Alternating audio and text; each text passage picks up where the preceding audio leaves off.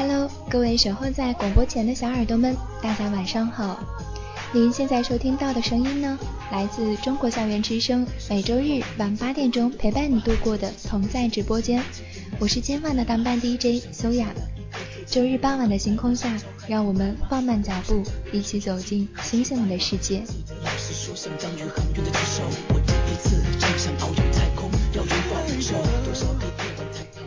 今天是二零一五年五月份的第一个星期日，同在直播间也迎来了大家期待已久的第二季男神女神季。那这一季的开场男神是谁呢？假期最后一天，你一定不能错过的这样一位暖男。老规矩，我们先通过一段声音来听听看他是哪一位。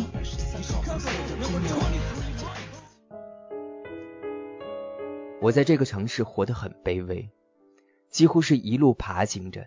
鲜血淋漓，最后才有机会勉强站起来。到如今，混在人群里，和你们一样。那段生命里最难熬的时光，成了日后刻在美好生活钻石上的横切面。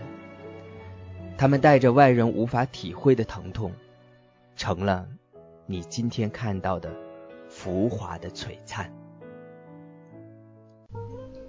这个声音真的是非常的温暖，非常的治愈哈，大家应该都猜出来了吧？没错，他就是豆瓣红人作家最知心的暖男大叔，出版作品有《扛得住》《世界就是你的》，以及《替这个残酷世界给你的一记温柔耳光》。北漂十年，他说庆幸自己人生前面是一条波浪线，因为这些经历让他更加的勇敢。大家是不是都等急了？好的，有请小川叔先来跟大家打声招呼。嘿，你还在吗？你还好吗？我是小川叔，现在北京。嗯，再次欢迎专程来到同在直播间做客的小川叔哈。我觉得川叔特别符合现在少女们心目中的男神大叔的形象，但是我有一个很好奇的点，就是小川叔你是怎么做到年纪三十五加声音二十减的呢？我觉得男神倒谈不上，男神经倒是差不多。呃，年纪三十五啊，是这样，很多人呢流行这个所谓的娃娃脸，我大概可能这辈子都长不到娃娃脸了。你说我要是娃娃音，我自己可能都吐一个。但是可能自小声音就是这样，给人感觉像变声期没有成熟的少年，其实不是，我的脸真的是跟声音成正比的。小川叔马上要演讲的题目是什么呢？我今天演讲的题目呢，叫做“涉世之初，你要如何从容面对”。我记得春叔在接受采访的时候说：“我只是分享经历，不是人生导师。”哈，我想他跟我们大家都一样，都在这个时光的道路上呢，一路跌跌撞撞的成长起来了。所以我相信大家会在川叔的演讲当中找到自己的那个共鸣点。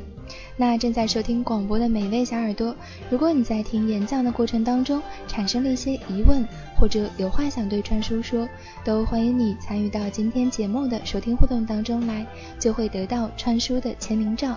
首先登录中国校园之声官方首页三 w 点 fm 五二零点 com，在官网右下角的小纸条平台上留言。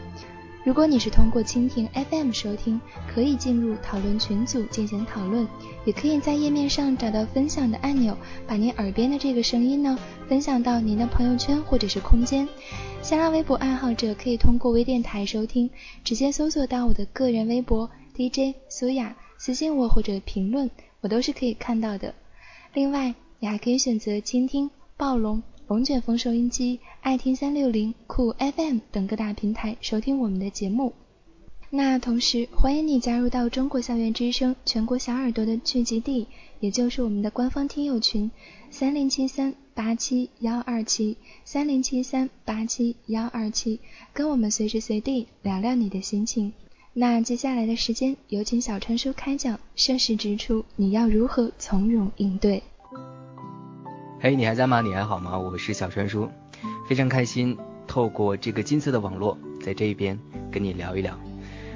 很多即将毕业或者是已经上了大学，却自己觉得有些迷茫、有些焦虑，甚至有些不知所措的朋友，常常给我写信，我在自己新出的这本书，名字叫做《替这个残酷世界给你一记温柔耳光》当中，写过很多很多的回信，但是呢，免不了会从里面找到一些所谓的共同的症结所在。今天晚上呢，花上二十分钟小小的时间跟你聊一聊。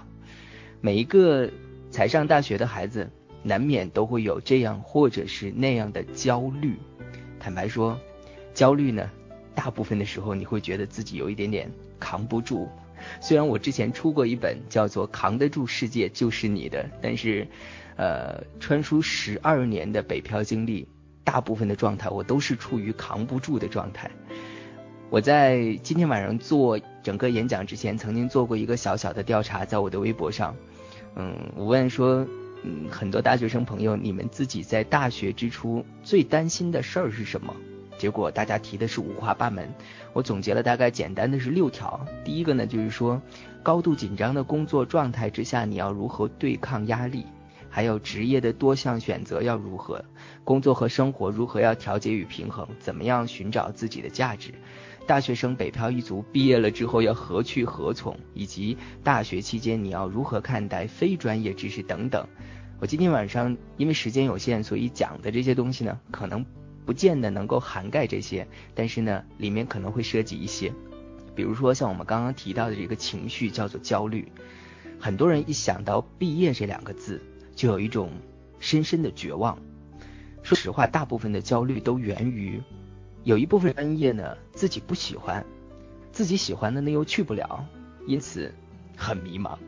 还有一部分人是不知道未来会怎么样，所以呢害怕、难受、纠结。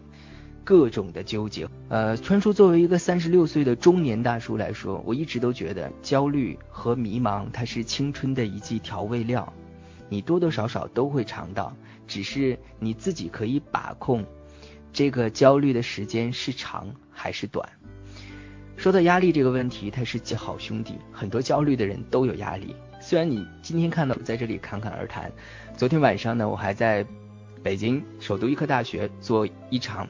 大学生的演讲，但是呢来说，我每次去演讲的前一个晚上都会睡不着觉。这已经不是我第一次上台了，这应该是第六七次上台了。但是每一次上台之前，我内心都无比紧张，前一天的晚上一定会睡不好，而每次上台的前三十秒都会手足无措。可能你会说说川叔，你看起来不像那么孬种的人呐。其实压力这个词啊，是人人都有的，多大年纪都有，真的是这样。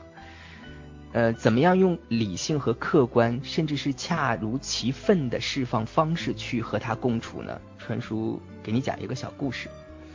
我在应该是今年的第一场，嗯，演讲是在天津商业大学。呃，在演讲的前一晚上，照惯例依旧是睡不着觉。一闭上眼睛，想到的全都是明天如何如何如何，现场可能会出现什么样的状态等等。后来我实在没有办法，凌晨两点爬起来，然后呢，打开了手机，打开记事本，把我所有明天可能会遇到的问题，包括我明天可能要讲的开场白、担心的事儿，呃，以及中间可能要做哪些小游戏等，都把它写在这个手机的记事本上。之后。写完了，你就像对一个人倾诉完秘密一样，你内心里面就如释重负一般的放心了，然后就可以睡着了。可能很多大学生朋友会遇到这样或者是那样的问题，比如说焦虑，比如说呃毕业了之后我要去哪儿找工作，我找不到工作怎么办？我以前少年时代呢有过这样一个小小的习惯，我喜欢给自己写一封信。如果你也有这样的习惯的话。我建议你不妨尝试试试，这是一个非常容易释放压力的方式。站在第三者的角度，对现在的自己或者未来的自己说点什么。如果让你给自己下一份总结，你会对自己说什么呢？如果你今天学的这个专业是所谓的食品安全与工程，你从一开始就不喜欢这个专业，那么未来你希望学什么？你喜欢什么？你你离你喜欢的这个职业或者是专业多远？他做过什么？今天你读了哪方面的书，使向理想靠近了一步？今天你是否荒废了学业？今天你谈恋爱了，还是今天你跑步了？你把所有的这些细枝末节以及你的担心，都化成一种正向的动力，写给那个现在的自己，就像现在的自己写给过去，或者是写给未来的你一样。我觉得写信是一种最好的倾诉方式。我到现在为止都很喜欢那些大学生朋友，他们写信给我，因为我曾经说写信是最好的梳理自己情绪的方式。你在写给别人的过程中，其实是自我总结的一个过程。说完了焦虑，说完了压力，我们接下来说说迷茫。迷茫呢，今天我们就重点说一说。不说那些呃不知道自己要去哪儿的人，而是说一些那些比如说有双甚至多项选择的人。比如说毕业了之后，你是留在这里还是回老家？毕业的多重选择，其实怎么样选都没错。这是我现在活到了这么大年纪之后才悟出来的。但是我少年时代，嗯，从来没有这样想。我少年时代甚至一度都觉得，选错了一步，好像这一辈子就完了一样。其实，当你人生，或者是当你毕业走过了两三年的时候，你们大学聚会的时候，会看到同学之间拉开一个差距。那个时候，你内心可能会有自卑，可能会有不服。等到真的毕业十周年了，大家再聚在一起，你会发现，其实你和原来的那些同学之间的距离，并没有你想象的那么远。你在这里不曾获得的，你可能会在其他的地方得到。关于职业的选择，我曾经也面临着非常非常多的困惑，或者是选项。我曾经创造了七年换过六个工作的记录。我的职业路径当时是从，因为我大学是学服装设计的，所以是从服装设计师到后来的动漫杂志编辑，呃，后来换到了图书的策划公司，于是从一名策划编辑到后来的电视节目编导，最后呢进了时尚芭莎，在时尚芭莎做封面专访记者。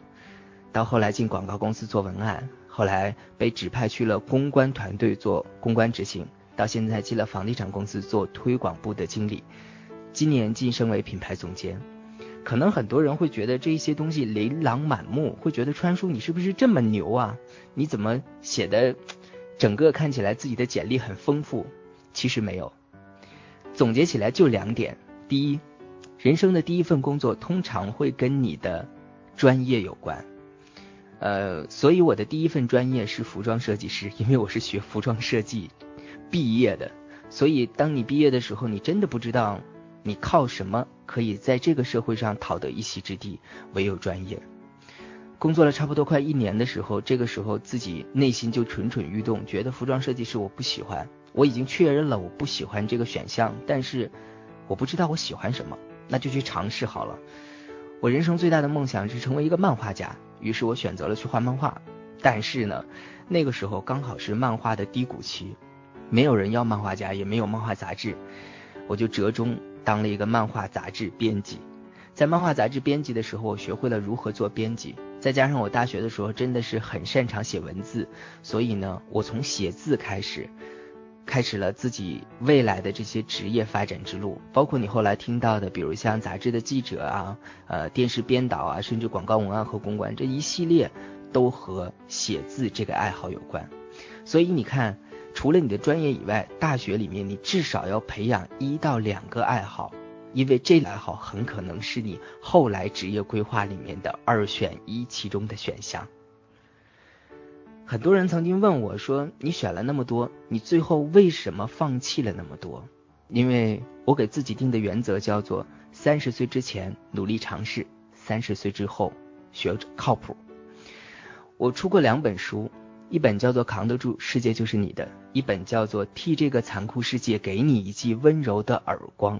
这两本书呢，都有一个共通之处是什么呢？就是我的两任责编都辞职了。我在跟第二任责编吃饭的时候，他曾经问过我一个问题，因为我们两个在吃饭的时候各自说了各自的黑历史，就是童年那些七七八八的事儿。然后呢，他就讲他当年是一个不良少女啊，怎么怎么样。然后他就突然间问了一个问题，他说：“川叔，你说我当年如果选错一步，比如说我没有上大学，或者是呢我上了大学之后没有学这个专业，你说我们今天会变成什么样子呢？”那一刹那，其实我也卡住了。我就想说，我当年换了六七个工作，如果任何一个工作我坚持下来没有去跳槽的话，今天的我还是今天的我吗？就像我刚刚之前说的，曾经你认为那些选择对你来说很重要，曾经你以为是生活选择了你，是生活把你打磨成适合他的样子，但是十年之后的这一天，我们两个坐在这吃饭，我突然间的那一刹那。想明白了一件事情，我跟我的责编说：“我说也许我们当年做了任何一个小小的别的决定，会导致的结果是今天我们可能不会遇见，可能我们今天不会出书，我不会是作者，你不会是编辑。但是，但是什么呢？但是，可能十年之后的那个时候，我们选了各自另外的另外一个选项的话，也许我们会变成。”比如说，我可能会变成服装设计师里面写文章最好的，或者是漫画家里面最会唱歌的等等。而你呢，可能是一个历史系里面最不安生也不安于平凡的妹子。我给自己总结了一句话，叫做：其实选什么路不重要，你是什么人，你终究会把自己引到什么样的路上来。当时我跟他说，我说。呃，每一个人面前都有一条未知的路，而每一条未知的路上都有希望。我们的性格会把我们引向一条能够汇聚在彼此的一条大路，因为努力的人总会相逢。在这里，川叔也奉劝那些在才上大学或者是即将毕业之初，面对着这个茫茫人海以及五味杂陈的社会。内心饱含忐忑、焦虑甚至压力的年轻朋友们，我不知道你们未来要经历多少风雨。你们自认为人生是不是走的弯路越多越好，或者是越少越好？你们害怕受到伤害，你们渴望成功，却又害怕失败。但是其实人生没有弯路可以走，你走的每一条路都是你人生的经历。你所谓的成功与失败，得到与付出，或者是高与低。其实都不过是你性格的一种磨练。你是一个什么样的人，你是什么样的性格，相信引到什么样的路上来。涉世之初要如何从容面对？也许秉持着善良、真心，还有渴望变化以及不甘平凡，你就会慢慢走到自己人生的路上来。我是小川叔，我今天的演讲就到这里了。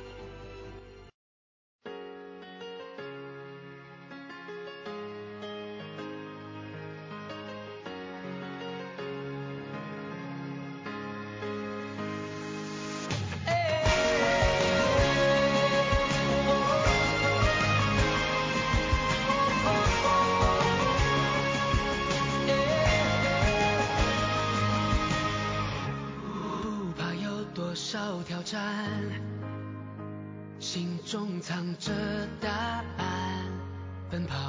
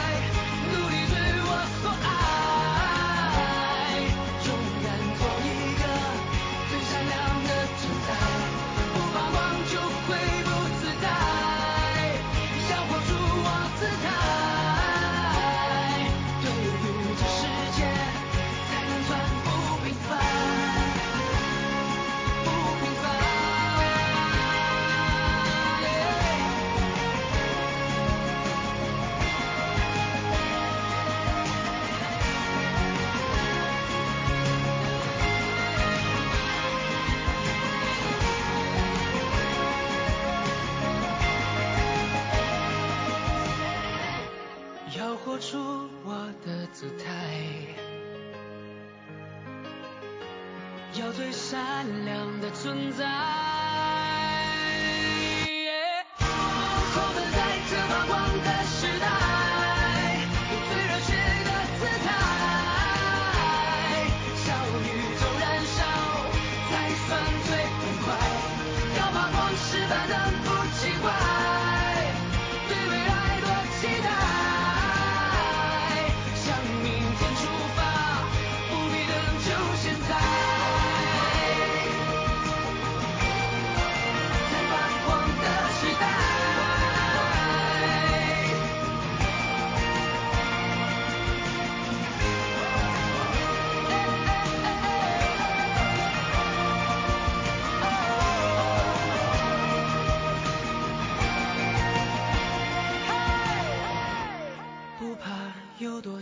挑战，心中藏着答案。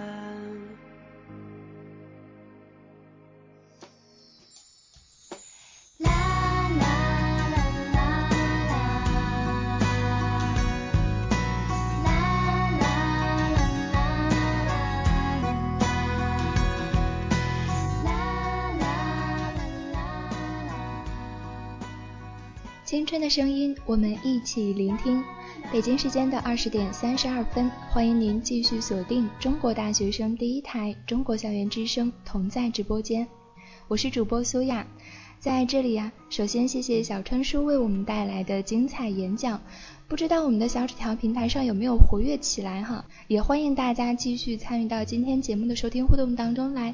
首先登录中国校园之声官方首页三 w 点 fm 五二零点 com，在官网右下角的小纸条平台留言。如果你是通过蜻蜓 FM 收听，可以进入讨论群组进行讨论，也可以在页面上找到分享的按钮，把您耳边的这个声音啊分享到您的朋友圈或者是空间。新浪微博爱好者还可以通过微电台收听，直接搜索到我的个人微博 DJ 苏雅，私信我或者是评论我，我都是可以看到的。另外，你还可以选择倾听、暴龙、龙卷风收音机、爱听三六零、酷 FM 等各大平台收听我们的节目。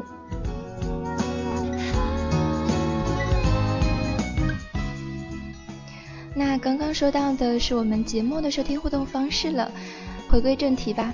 呃，我先来问问小陈叔哈，你刚刚在演讲当中提到的焦虑的问题，你现在还会焦虑吗？嗯，现在的焦虑就比过去好多了，呃，因为说实话，现在成年人了嘛，所以你会有很多的排遣的方式。我在少年时代，如果一旦焦虑的话，大概就会大吃一顿，所以现在才变成一个胖子。现在的话，可能会偏成年人的一些方式，比如说我工作压力特别大，或者是嗯觉得特别烦躁的时候，会使用打坐。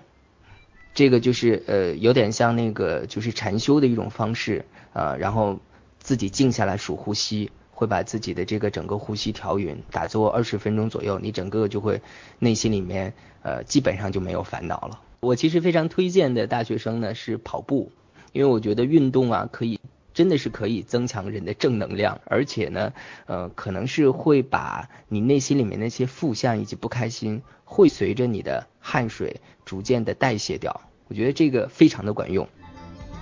那川叔现在会去健身吗？跑步吗？现在就不会了。我在春节之前啊，真的是扎扎实实练了三个月，然后呢，呃，春节的长假十天好像就胖回来了。呃，从春节之后一直到现在，一直在忙新书的宣传工作，所以各地的跑演讲啊，包括公司处理的这些七七八八的事情，所以就一直没有时间去健身。我每次去演讲的时候，都觉得特别对不起大家，让大家看到一个胖胖的叔。呃，我下次一定要去现场看看你。好啊，欢迎欢迎啊。川叔今天虽然是以嘉宾的这个身份来做客哈，但是其实也是有电台主播的经历，对吧？豆瓣 FM、荔枝 FM 等各大平台上呢，搜索“简单调频”来收听川叔的节目。那我先来问问川叔，你是从什么时候开始喜欢上主持的？主持，我在大学的时候是我们学校的呃学校电台的节目主持人，然后呢，好像哎，提起这个主持的事儿，我还有一件非常惨痛的经历，就是，嗯，我不知道苏雅你在大学的时候有没有做过学校广播电台或者广播站的这个节目主持哈？我当年是考进去的，就是一大堆报名者，可能有一百多人啊，然后，呃，我们通过了三次的面试，才勉勉强强拿到最后的所谓的实习证书。实习证书是什么？就是每天早晨六点左右要赶到广播站去练习发声技巧。这个期间就跟现在的比如是什么 PK 赛或者快男超女差不多，我们定期还要考核，然后跟我一块儿去的小伙伴们就逐渐的今天被刷掉一个，明天被刷掉一个。一直到最后剩下我自己，然后我好像被刷掉的那天是已经通知了我说我可以就是上节目了，今天晚上要上节目了，我把稿子都已经写好了，然后呢中午的时候找我谈说还是觉得我不行，这件事情真是让我呃痛苦了很久。后来呢我是。好像是在当地的广播电台去做了几期实习嘉宾，而且那个时候给广播电台写稿子，写的还不错。我大学毕业的时候呢，曾经还尝试去家乡的那个广播电台，正好他们做主持人招募大赛去了，还蝉联了四期的冠军嘞。结果后来还是没有选上啊。呃，后来这件事情就变成了广播的一个情节，就是一直我在我的内心里面留下来了。我觉得在话筒的另一边跟别人分享你生活中的喜怒哀乐是一件非常好玩的事情。嗯，我应该是零三年毕业，零四年来的北京。嗯，大概也就过了一两年左右的时间，因为之前都在写文字。突然间有一天，我决定说，为什么我不可以把这些文字里的内容变成一种有声的广播？应该是在零六年左右吧，零零六年或者零五年左右的时候，我记得是一年冬天，我就尝试了说，哦，那要不我就录一期广播节目试试看吧。那个时候还没有所谓的声音或者是播客的平台，然后呃，我基本上是四处的跟各大的所谓的网站或者是论坛求借空间，呃，希望租用他们的服务器或者是占用他们的一点点的位置，然后唯一能做的就是。你看看，我可以在电梯里面冠名啊，或者怎么样，反正勉勉强强做了很多期，呃，应该是十几期左右就难以为继下去了，呃，直到现在的这个广播电台慢慢的平台就开始出现了，包括比如后来的土豆等，它都可以允许上传音频节目了，这个电台才算是慢慢有了一点点小小的雏形。嗯，其实，在节目开始的时候，我们放的川叔的那一段音频就是来自他的节目《为什么你能扛得住》。这里面也有一个小故事哈，其实是有天晚上我自己失眠到深夜，恰好听到你的这一期，为什么你能扛得住？嗯，你知道夜里面很静哈，然后又听到你在节目里缓缓的诉说，我一瞬间就被击中了的感觉，我觉得那种感觉很难用语言来形容，我想这是小川叔带给我以及会带给很多人的，所以我要在这里说一声谢谢你。现在我想知道的是，广播给你自己带来的是什么呢？我觉得广播是一种，嗯，刚刚你说要谢谢我，其实我们都应该谢谢广播节目。为什么呢？因为这就是广播的魅力。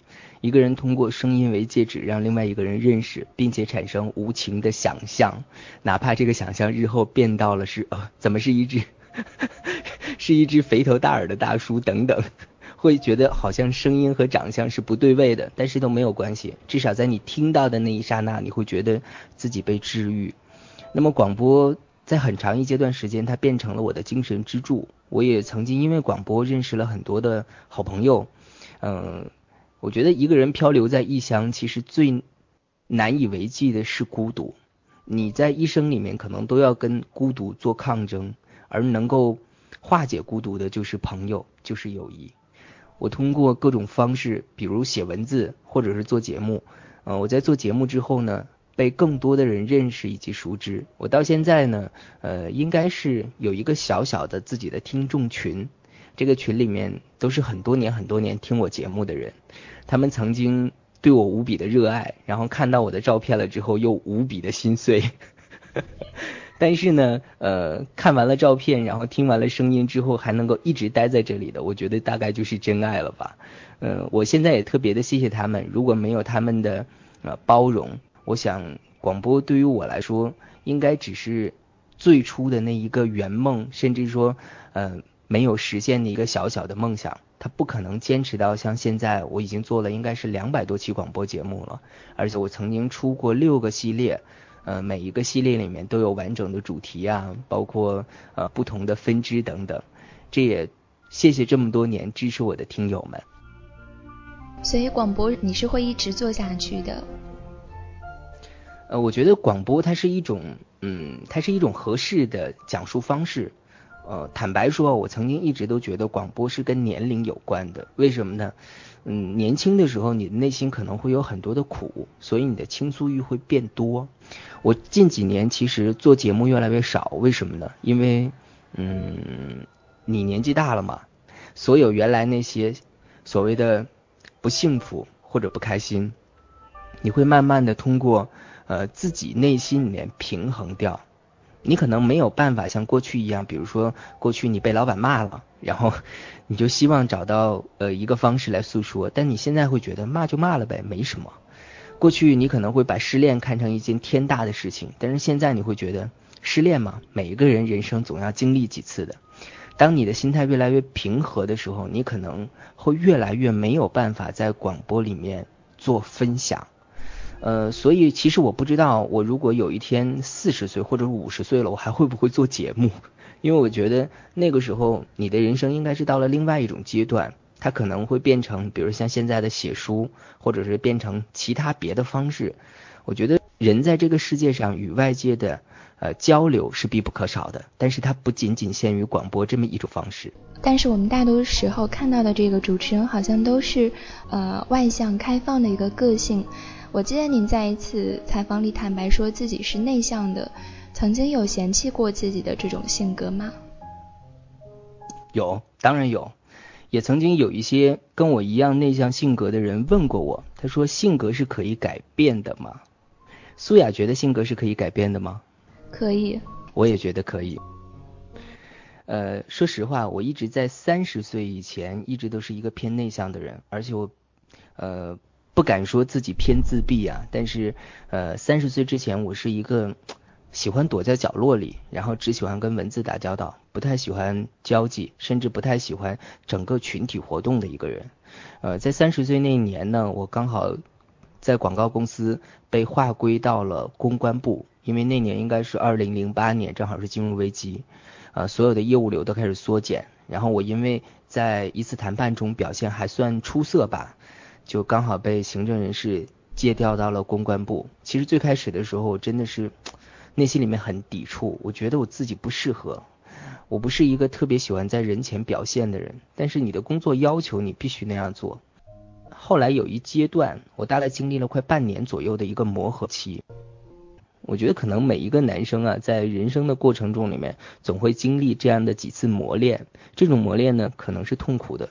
对于我来说是一个全新的改变，我把那一个阶段称之为扭转的一年，等于自己好像是变成了另外一个样子。我很多时候会有一些不适应，我甚至都觉得自己好像是在扮演谁，就是你明明不是一个外向的人，你却不得不强迫自己去变成一个外向的人。但是时间久了，呢，你会发现其实外向也没什么不好，至少它可以教会你几点，就是比如说战胜胆怯。所有内向的人，其实他们不是真的特别内向，他们只是不知道如何打招呼，如何在陌生人面前把这个坚冰打破。那么，当你从内向转向外向的时候，你会学会很多的方法。这个方法很有意思，它会让你身边多了很多的朋友，或者是让你的表达方式变得更好。总而言之，其实我挺喜欢这种改变的。我觉得人是这样的，不论发生任何的改变。只要你以包容的心态去接纳，你总会看到一个不一样的自己。嗯，那除了广播电台，包括您发表的文章、出版的书籍，都得到了很多人的喜欢，所以源源不断的有人给你写信倾倒苦水。呃，换作是我的话，我可能会受不了每天去面对那么多的负能量。我特别好奇哈，您是怎么做到这一点的？呃，说实话，我在你说这句话之前，还觉得自己特别汗颜。为什么呢？因为在今年往前，大概也就两年前吧，两年前的我自己还是蛮玻璃心的。那个时候我还没有写书，那个时候我只是做广播电台。然后呢，那个时候我有一个听友群，只要有人在群里面说啊，小川叔你怎么长得那么胖，或者是小川叔你怎么声音和人对不上号呢？然后我就会默默的把他踢掉。所以你说说所谓的坚强或者是所谓的正能量，其实真的没有。那个时候的我自己自认为是这样的，因为你内心里面特别胆小，你很你很害怕。而且，呃，因为我之前是做情感节目，所以呢，会经常接收到很多的那种特别心酸的文章，呃，里面描述了大量的都是失恋或者是单恋。我每次有的时候读的时候，都会跟着主人公一起觉得很难过，以至于后来我不得不开很多类似像正能量或者开心的节目等等，十分动听啊，包括现在的十万个为什么都是这么呃由此而来的。呃，可能是年纪，或者是可能是心变大了。当你的心和格局变大了的之后呢，你会觉得原来那些情绪真的是没有什么容纳不了的。我在接收这些回信的过程当中呢，偶尔也会因为，比如说自己刚好在忙碌，或者是自己心情不好，然后偶尔会回复的时候语气有一些重，或者是有些犀利。但是呢，大部分的时候你会觉得。嗯，你不会觉得很烦他们？为什么呢？因为他们就像是十十多年前的我自己。因为我自己十多年前来北京的时候，我在这个城市没有任何一个人认识，也没有亲人。我来了差不多快一个礼拜的时间，就被老板通知说你可能不适合这份工作，我们可能要把你开除掉。呃，如果我们找到合适的人，你就可以走人了。那个时候，其实我特别想找一个人说一说。呃，哪怕是诉诉苦，或者是哪怕对方什么都不做，就是在那里听我这些抱怨都好。可是没有，所以十年之后，我就成为了这样一个听别人诉苦，或者是听别人呃在说这些担心、恐慌或迷茫的人。呃，我有的时候也常常跟年轻的朋友说，我说我的这些人生经历不是道理，甚至都不是经验，因为每一个人生，每一个人的人生都是不能够被被复制的。那么我能够给你做什么？我无非就是在这里听你说上几句话。如果呢你的故事或者是你的经历特别打动我，我大概就会多跟你聊几句，跟你说没关系，慢慢来。你总有一天，呃，你会度过这个难关。你可能都无需感谢我，因为你唯一能感谢的是自己。这个时候能够陪在你身边的，我大概只能起到一种精神象征吧。所以，我有的时候特别理解那些呃给我写大段大段来信的人，他们在内心里面倾吐了很多苦水。虽然我不知道我能够帮他们什么，但是如果这种倾吐的方式可以让他们好过的话，那么索性就做他们的一个树洞好了。嗯，其实最近的这本新书《替这个残酷世界给你的一记温柔耳光》，就是集结了部分的书信哈。在这里也希望大家能够多多关注川叔的这本新书，也预祝这本书能有一个不错的成绩。嗯，所以这本书在各大网站上都可以买到你的这个签名版吗？呃，是这样的，呃，当当和亚马逊应该是都有做签名的专业版，然后现在呢，不知道有没有哦。就是卖的如何，不知道有没有剩。呃，当当、亚马逊和京东呢，除了签名版以外呢，还有就是正常的版本。呃，除此之外呢，在当当上我们特别的做了一个特制的版，因为川叔好像以前做电台节目做的特别多，情感节目做太多了，导致我在后期写职场文章的时候非常讨厌别人问情感问题，所以我就呃列了一条原则，叫做我不太谈爱情。嗯，但是在当当的这个特殊版本里面，我们做了一个专门的叫做爱情问答的小册子，在这里面我们收录了大概七八封吧，呃，关于爱情的问答。呃，今天这部耳光的这本书里面，我们应该是从我去年的二月份到十二月份这十个月里面，一共收到了差不多一千多封呃豆瓣网友的来信，如果计算起字数来说的话，应该是有一百六十多万字。嗯，一百六十多万字里，差不多我精选出来一些，嗯，个性比较鲜明或者是比较有共性的问题放在这里。呃，也有人笑称这本书为，呃，设置之初的十万个为什么。嗯，前面讲说川叔在北京北漂了十年，横跨三个领域，换了七份工作，从动漫到电视，从广告到地产，哈，每次跨越都非常辛苦吧。如果说让你回到十年前那个迷茫无助的自己，你现在最想对他说的是什么？如果现在时光可以倒流，我大概会对过去的那个自己说：没关系，向前走，每一段路。都是值得纪念和值得庆幸的，就好像现在的你，迟早有一天会变成未来的我一样。好文艺呀！我觉得要在暖男大叔前面加一个文艺暖男大叔。我们来看看各大互动平台上有哪些留言哈。啊，这一位名字叫做 Polly 的小耳朵说。小川叔，我想知道你最近的行程安排是什么？你会在哪里跟大家见面呢？呃，川叔最近呢，呃，应该是在五月份，呃，五月的十号还有两场。五月十号一天会在下午的时候在天津的师范学院。呃，做一场演讲，然后晚上呢会在天津美院再做一场分享会。除此之外呢，应该是在五月十九号会在中央财经大学的呃沙河分校区还有一场分享会。目前基本上是这样。五月十九号的那一场分享会是在北京是吧？对。好的，我会去的。欢迎你了，就是稍微有点远。没关系，顺便把那个福利拿回来。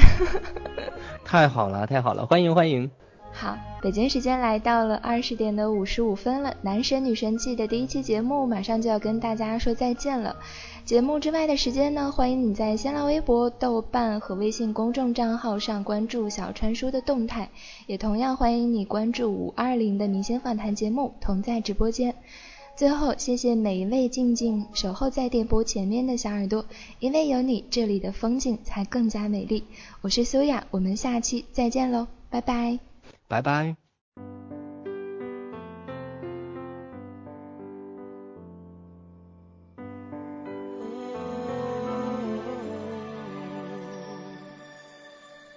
你眼眶超载的眼泪。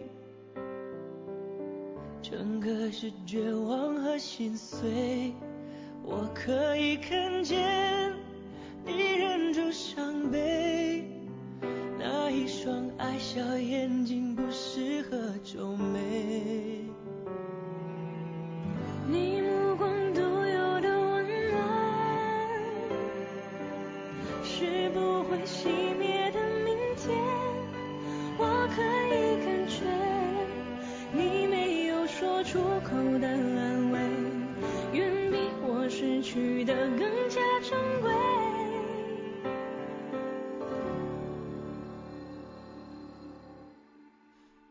心的蔷薇，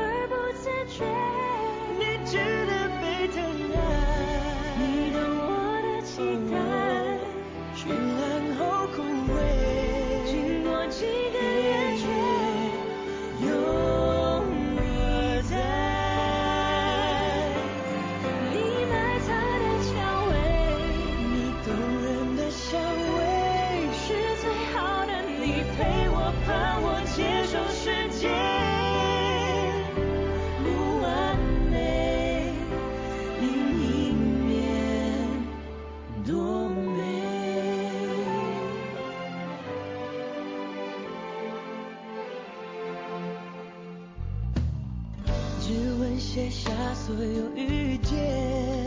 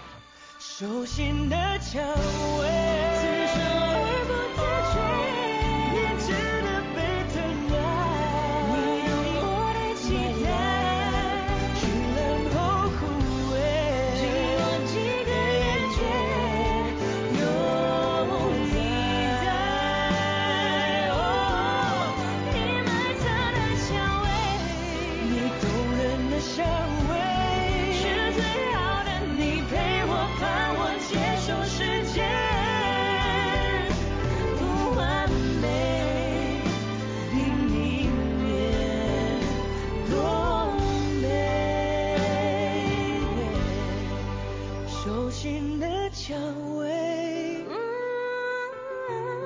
是